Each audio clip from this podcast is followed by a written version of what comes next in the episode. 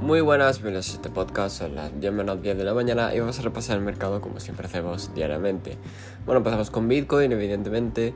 Eh, bueno, ¿qué pasa? Que se está acabando el momento alcista, ¿vale? Me refiero.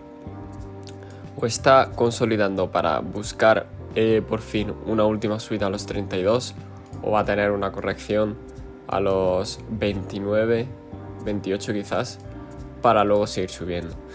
Yo, para... Tiene toda la pinta de que va a hacer un pullback, a no ser que, que rebote con fuerza. Eso es lo que, lo que opino por ahora. Pero nunca se sabe. Pero bueno, se puede invalidar en cualquier momento, pero ese sería mi escenario principal, en teoría. ¿Qué más? El resto de las criptos, pues bueno, eh, porcentaje alto en algunas, la mayoría en positivo con poco porcentaje, pero en algunas excepciones, como por ejemplo, a ver si lo veo, que lo había visto antes un momento. Eh, mira esto, eh, comp otra vez, de nuevo, eh, pumpeando, básicamente. Y el resto, bueno, pues alcista sin, sin ningún problema.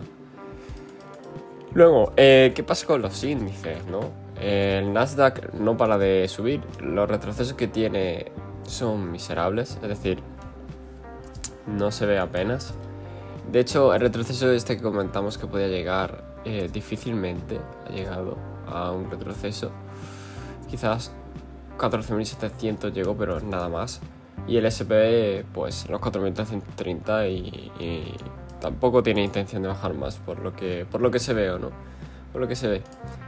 Em, mucho ojo porque la irracionalidad que llevan ahora los mercados es bastante peligrosa.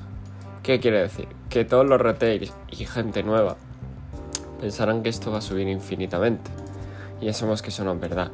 Espero que los que escuchéis este podcast eh, os deis cuenta de que de lo ilógico y poco aprovechable ahora mismo este movimiento. Me refiero, comprar aquí para mí sería un, suicidio, aunque siga, aunque siga subiendo incluso toques máximos.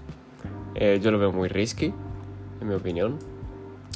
Lo, lo vería mejor si hubiese un pullback, pero es que ni siquiera eso. Ni siquiera lo está teniendo, me refiero. Por último me voy a pasar al oro, que es eh, lo más importante ahora mismo, porque el dólar sigue exactamente igual y no se ha movido hoy.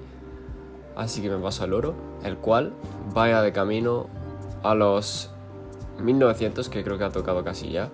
¿Vale? Así que, como ya dije, 1900 sigue con fuerza bajista, así que es probable que toque si me voy al semanal, los 1880, 1870. Es bastante probable porque lleva mucha fuerza bajista. Así que tener mucho cuidado con las operaciones, eh, tenerlo todo controlado, no operéis mucho riesgo y ya está.